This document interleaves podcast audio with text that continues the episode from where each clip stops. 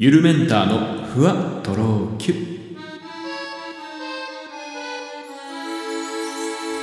どうもゆるメンターです。この番組は僕ゆるメンターが日々の出来事をキュッとまとめてふわとろゆるっとお届けしていきます。というわけで今日も始めていきましょう。おれい。お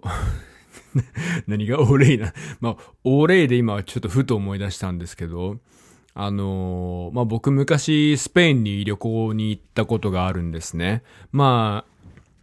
イギリスに住んでいる頃の話なんですけどね。まあ本当に飛行機でピュってね、いろんな国、ヨーロッパ行けちゃうもんですから、まあそのうちの一つの旅行で、まあスペイン、バルセロナに行ったんですね、友達と。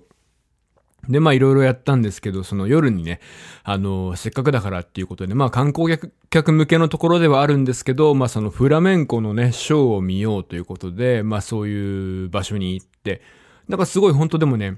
内容としてはめちゃくちゃ面白くて充実した夜だったんですけど、すごいまあちょっとしたホ,、まあ、ホールとまではいかないかな、まあレストランみたいなところでね、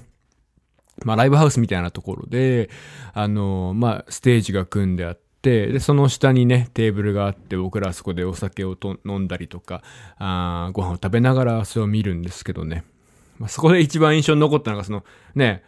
そのさっき言った俺ってさ、なんかスペイン、まあ、闘牛なり、ね、いろんな場面でこう、なんか、俺って言ってそうじゃないですか。で、その、フラメンコの途中、途中もですね、なんかやっぱ、ブラボーみたいな感じで、なんかすごい場面とか、あ、いいね今のみたいな場面があった時に、みんなが俺俺って言うんですけど、その、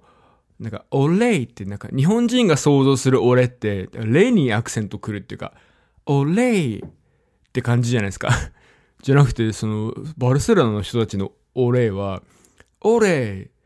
オレイだったんですよ。だからお、おにアクセントくるのね。そっちなんだって思ったバルセロナの夜でした。いや、もうさ、しかも、オレイなんかもう、オレイオレイって感じで、すごい、なんか声張って言うと。何かダンサーさんが例えばくるくるくるって回ってると、オレイみたいな。えーフラメンコのギターの人がチャシャシャンってなんかいいプレイすると、オレイみたいな、もう、オレイオレオレオレイっていう。ねそんなような感じでしたよ。めちゃめちゃどうでもいい入りですね。いや、寒いです。でも今日はちょっと暖かかった。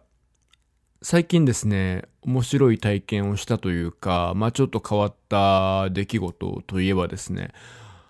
まあ全然季節関係ないんですけど、あの、色弱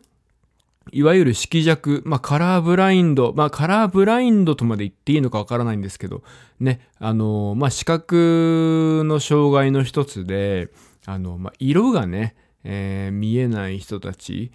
うーまあ、見えないというか、うーん一定の色が見えないみたいなね、人たちがいるんですよ。で、そういう人た人たちとお話をする機会がありまして、すごいそれがね、なかなか、あの、興味深かったんですけど、まずその僕、原理も知らなかったの。なんでその色が見えないっていうことがあるんだろう。まあ、ちょっと、その色弱と呼ばれる方々の中にもレベルがあるのかどうかは、ちょっと私、定かではないんですけど、全くモノクロに見えちゃう人ももしかしたらいるのかもしれないですし、もうセピア色みたいな、茶色ばっかりみたいな人もいるかもしれないんですが、まあ今回僕がお話しした人たちは、まあある程度の色は見えるみたいな。ただそのなんか原理的に、目ってそのね、青い光と、えー赤い光と緑の光か。を、まあ、人間の目は感じるセンサーがあるらしいんですけど、まあ、光の三原色っていうのかね。あの、その中の、まあ、どれかがないとか、どれかが、まあ、壊れちゃってる。もしくは、その、その赤、緑、青のバランスが取れているから、その、それぞれの光の量を脳が判断して、これは何色ですね、みたいな。ね、いう風に判断してるらしいんですけど、そのなんか感じるバランスが悪かったりすると、同じ量の光を見ていても、その、例えば一定の緑だけが弱く感じる人だと、そこが、あの、緑が反応してこないから脳に、別の色っていう風に判断されちゃうみたいなね。まあそんな仕組みらしくて、それによってその、まあ通常のあの、色が、まあ問題なく見える人に比べると、まあ多少ちょっと色あせたような色になってしまったりとか。うん、するっていう話を聞いたんです。で、その、なんか赤とか青とか、まあそういうことよりも、なんかその、色が濃い薄いとか、なんかコントラストとか、まあその明暗濃淡が違った方がなんか見えやすいらしくて、逆に濃い赤と濃い緑とかが同じ色に見えたりとかするらしいんですよね。だそれちょっとなんか例題じゃないけど、その、こんな風に見えてるんだよっていう、まあその一般人の人に分かりやすくした写真を見せてもらったりしたんですけど、例えばなんかスポーツでですね、真っ赤にユニフォームのところと、ま、真緑なユニフォームのところが対戦してる画像があったんですけど、これが色弱の人が見ると全部同じ茶色のユニフォームに見えちゃうとか。だからどっちが味方でどっちが敵か分かんないとかね、そういうことが起こっちゃったりとか、あとその、びっくりしたのが、その焼肉が困るんですよねって言ってて、その何かというと、その、生焼けの赤い部分と焼けてる茶色部分が全部同じ茶色に見えちゃう。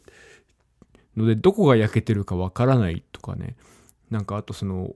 あと面白かったのが、その、お茶が、その、抹茶とか、緑茶っ、まあ、人に何色って聞いたら、まあ、緑って言うじゃないですか。えー、なんですけど、その人たちは緑が見えにくかったりするので、お茶は全部本当に茶、お茶っていうぐらいだから茶色だと思ってましたみたいな。で、どうやら最近、そのま、もう、ま、抹茶アイスとかも全部茶色だと思ってたんだけど、どうやら最近これは茶色じゃなくて本当は緑なんだっていうことをなんか人に教えてもらったんだよねみたいなことを言ってて、なかなかその僕が接した方々はですね、すごいなんか結構明けっぴろげに話してくれる人たちで、すごいまあ話しやすかったんですけど、まあ中にはそもそもその生まれつきのものだったりするんで、そもそもそういう世界で生きてきてるから、その自分が色弱ってことに気づいてない人とか、まあやっぱその気づいていっても、なかなか言い出しづらいこととかがね、なんかあるらしくって、思った以上に本当は周りにいるはずなんですけど、僕も実際に自分の知り合いでっていう人って本当にまあ一人いるぐらい、でも、男性の場合は何人に一人がそうなんですよ、みたいな統計が出てるんですけど、全然、その、その、その数からしたらもっと何人も僕の知り合いにいてもおかしくないんですよ。だからもしかしたら僕の周りにもいるのかな、なんていうふうに、ま、考えちゃったんですけど、そうで、なんか、結構その、いろいろ、まあ、その人はね、まあ私は全然恥ずかしくないと思ってるから、もう全然何も隠さずに言っちゃうけどね、みたいな人だったから、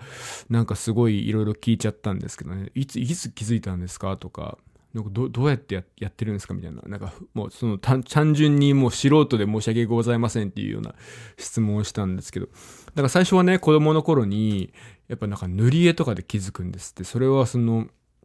塗り絵をしていると、自分の目にはそうやって見えてるからその色鉛筆を選んで塗ろうとしたんだけど、その周りの例えばなんか幼稚園とか保育園の先生とか友達からその色違うよっていうふうに言われることが結構あったらしくて、そこで、あ、なんか自分の感覚は違うんだとか、自分が選んでるものって間違ってるんだみたいなことに気づいたらしいんですね。で、そこから、もうその色鉛筆って色の名前書いてあるじゃないですか。だからその肌を塗ろうと思ったら肌色って書いてあるものでとりあえず塗れば OK。空を塗ろうと思ったら青、水色って書いてあるもので塗れば塗れば OK。葉っぱを塗ろうと思ったら緑って書いてあるもので塗れば OK っていうふうに、そのもうなんか名前で覚えて、それで塗り絵とかしてたんですって。そうすれば、あの、誰にもおかしいよって指摘されないし、バレないからって。まあだから、その時はね、あのー、その方はもう大人だったんで、僕が話した人はね、今は全然恥ずかしくないよって感じだったんですけど、多分そのところはきっと子供ながらにそういうちょっと恥ずかしいって思いがあってね、えー、なんかそういうことをして、まあ結構苦しんで過ごしたんだろうなっていうことはすごい、あのね、思ったんですけど、まあ本当にその、なんだろうな、あの、障壁となるレベルとしては、例えば別のね、私たちがもう少し、例えば障害者と聞いて想像するようなものであったりとか、あの、まあ、テレビなりドキュメンタリーなんかで見たりするようなものに比べれば、まあ、そのね、あの、何不自由なく、まあ、特に誰にも迷惑かけず暮らせてますからねって本人たちもおっしゃってたんですけど、まあ、というものじゃないですか。でもやっぱなんかそれって生まれつきのものだし、なんかある意味ね、その、まあ結構あれに近いなと思ったんですよ。その LGBTQ みたいなそのものとか、そういう多様性みたいなもの。でなんかその、生まれつきのもので、その、何も特にそれ、それというかその、なんかその、それによってご飯が一人で食べれないとか、それによって、うん、排泄が一人でできないとか、それによってなんか一人で車に乗れないとか、そういうことではないじゃないですか。だけど、なんとなく言いづらくて、みたいな。で、なんとなくあんまり理解してもらえないものみたいな感じですかね。なんか、そういうのにすごい似てるなっていうふうにね、思ったなっていう話です。まあ、となんか取り留めもない話で急に真面目な話をしちゃって、申し訳ないんですけど、まあすごい個人的にはね、興味深いなと思った話だったんで、ちょっとね、紹介させてもらいました。はい。なんか今日、いろいろ話したいこといっぱいあったんですけどね。あ、そう、結局、前回、前回の放送をごめんなさい、僕なんか間違って、前々回のやつをもう一回上げちゃってたみたいで、つい、一昨日ぐらいかな気づいたんですよ。なんかいつも僕、その、自分がラジオをアップしたらここに必ず自分で後から聞くようにしてるんですけど、一応チェックも兼ねてきちんとアップロードできているかどうか。何せですね、まあ、前回の放送で最後少しお話ししたんですけど、体調悪くて、で、結局僕コロナだったんですよ。初めてコロナウイルスにかかりました。まあ、今第10波っていう風にね、愛知県では言われてますけど、10波目にしてようやくなんかコロナの洗礼を浴びたっていうかね、えー、まあそんなところだったんですが、まあそんなこともあって、あんまりこう元気じゃなかったのもあって、全然自分の放送をですね、水曜日ぐらいにアップしたはいいんですけど、聞いてなかったんですけど、間違えたファイルをアップしてまして、2回連続同じ録音が流れちゃうことになっちゃったんでね。えー、に気づいてですね、昨日か一昨日あの、修正しましたんで、もし前回の放送を聞いて、あれ？また、なんか毎年やんって思われた方、今差し替わってますんで、もしよかったらそちらも合わせて聞いていただけると、まあいいかな、なんていうふうにね、えー、思ってます。いやでもコロナになっちゃった。僕、もうならないと思ってました、正直。ね自分はそういう体制がある人なのかなとか思ってたんですけど。まあでも、まあいろんなこと思いましたね。あの、まあ今でよかったな、みたいなところも、やっぱり、その本当に最初の4年、ちょうど4年ぐらい前ですか、時ってものすごい緊迫感で、まあ、僕の会社でもですね、初めての一人が出た時とかあって、もうものすごい緊張感で、とりあえずその日はみんな一斉にもう帰ってみたいな なんかそんな物々しい雰囲気、消毒作業を行ってみたいな、なんかその物々しい雰囲気でしたけどね。で、実際にその、本当の初期の初期になった人とかって、やっぱりそういう目が厳しくて周りのね、あの、やむを得ず仕事を変えたって人も僕の実際に周りにいましたからね。そんな風に比べるとこんなラジオでね、俺コロナになりましたみたいなこと、まあ堂々と言えるなんていうのはね、まあありが、ありがたいっていう言い方は変ですけど、まあありがたいななんてちょっと思いながら、あのー、まあしみじみと過ごしてましたね。まあ本当に、でも返してほしいなって思うことはいっぱいありますね。やっぱ僕の趣味、一番の趣味である音楽が、やっぱり一番最初に悪者になっちゃって、ライブハウスでね、感染が発生したことで、で、まるまる本当に何年も満足にね、まあそれまで通りにはやっぱりいかなかった。あまあ僕もですね、多分年間2、30回ぐらいは何かしら演奏活動ステージ立ってるんですけど、あのー、その時はもう本当に、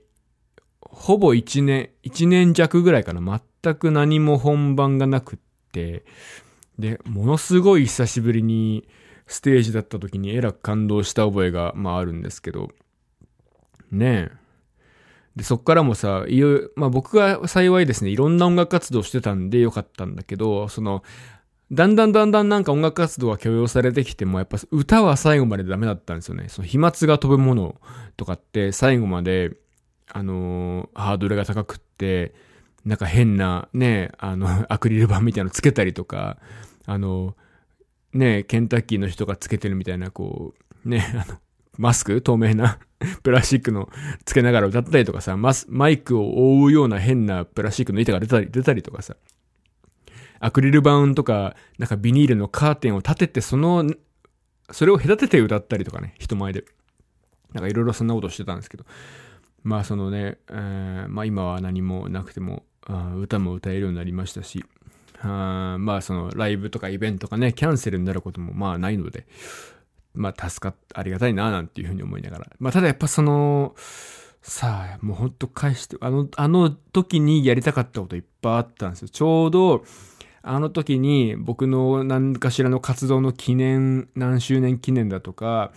うんまあ、これからこのグループを頑張っていきたいなみたいなことがあったりして、あの時にあれやれてればなーっていうことは今でもね、めちゃめちゃ思ってますけど、はい。まあコロナになってそんなことをしみじみと思いましたね。でもなんか僕幸いですね、その、まあ薬をもらったんですよ、お医者さんに行ってコロナですねっていうふうに、あの、あれで抗原検査やってもらって、で、その薬がなんかめちゃめちゃ高いのね。なんかゾコーバっていう、なんか新しく開発された薬ですか？だからそのね、多分試験もね、あんまりやない、やんないまま発売されてるんで、その、使うにしても、その購入、まずドクターから処方してもらうにあたって自分でサインを書いたりとか、署名して、なんか同意書みたいの書いたりとか、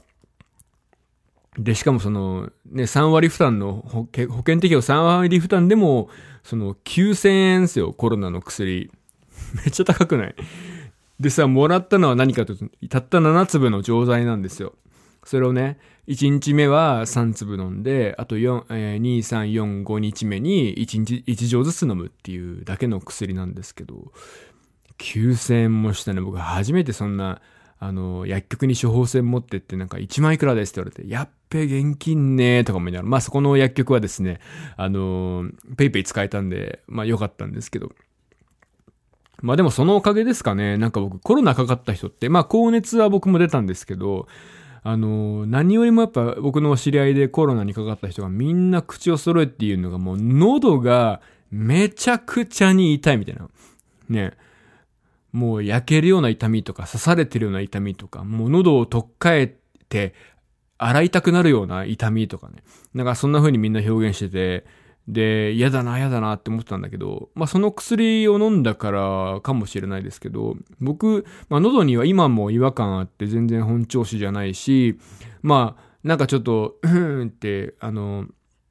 なることもまあいっぱいあるんですけど、でもなんかその喉がめちゃめちゃ痛いっていう感じには一回もならなくて、まあちょっと違和感あるなーっていうぐらいの状態がずっと続いてて、っていう感じだって収まったので、すごいそれはラッキーだなーなんていうふうにね、思いました。はい。まあ、あとはその、前回の放送で、まあ、iPhone 15を買って そのセッティング、ね、携帯を変えた時のいろんなセッティングとか、データの移し替えとか、アプリをね、全部ダウンロードして、なんかその、全部ログインをし直してとか、自分のいいように設定してってめんどくさいじゃないですか。で、買ったはいいけど、その俺がめんどくさいからずっとそのまま放置されるんじゃないかなっていう。新しい iPhone だけ電源入れないままうちにありますよ。古い iPhone を使いながらっていう状態が続いちゃうんじゃないかななんて懸念してましたけど、まあそこにこのコロナ休みですね。まあお仕事にも当然行けなかったので、まああまあ元気ではないからさ、そのぶっ続けで作業できないんですけど、ある程度まあ寝て、まあ気分良くなってきたら、ちょっとアプリとかスマホを新しい設定をいじって、また寝て、またいじってみたいな感じでしたら、まあ無事ね、スマホの新しいね、iPhone 15への移行は終了しましたんで、まあそれはちょっとちょうどタイミング的には良かったな、かなって、えー、思ってますね。あとまあその Mac mini、新しい Mac を買い替えたって話も前回したんですけど、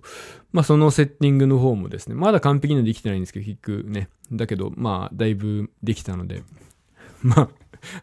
まあ、もうそういう時間を与えてくれたんでしょう、みたいな、まあそういうポジティブな捉え方しかできないですよね。うん。まあでもね、ついにっていう感じだったんですよ、僕。それ結構人からも言われました。僕、その、さっきも言ったけど、音楽活動とかバリバリしてて、してるんで。で、しかも結構飲み会とか大好きだし、まあ、その、こういう関係結構広いっていう風に、まあ、みんなから思われてるんで、その、本当コロナが最初に出始めた4年前なんかは、うちの職場で一番最初にかかるならお前だなっていう風にめちゃめちゃ言われてたんだけど、ここまでここまでかからずにね、えー、生きてきたんですけど、なんか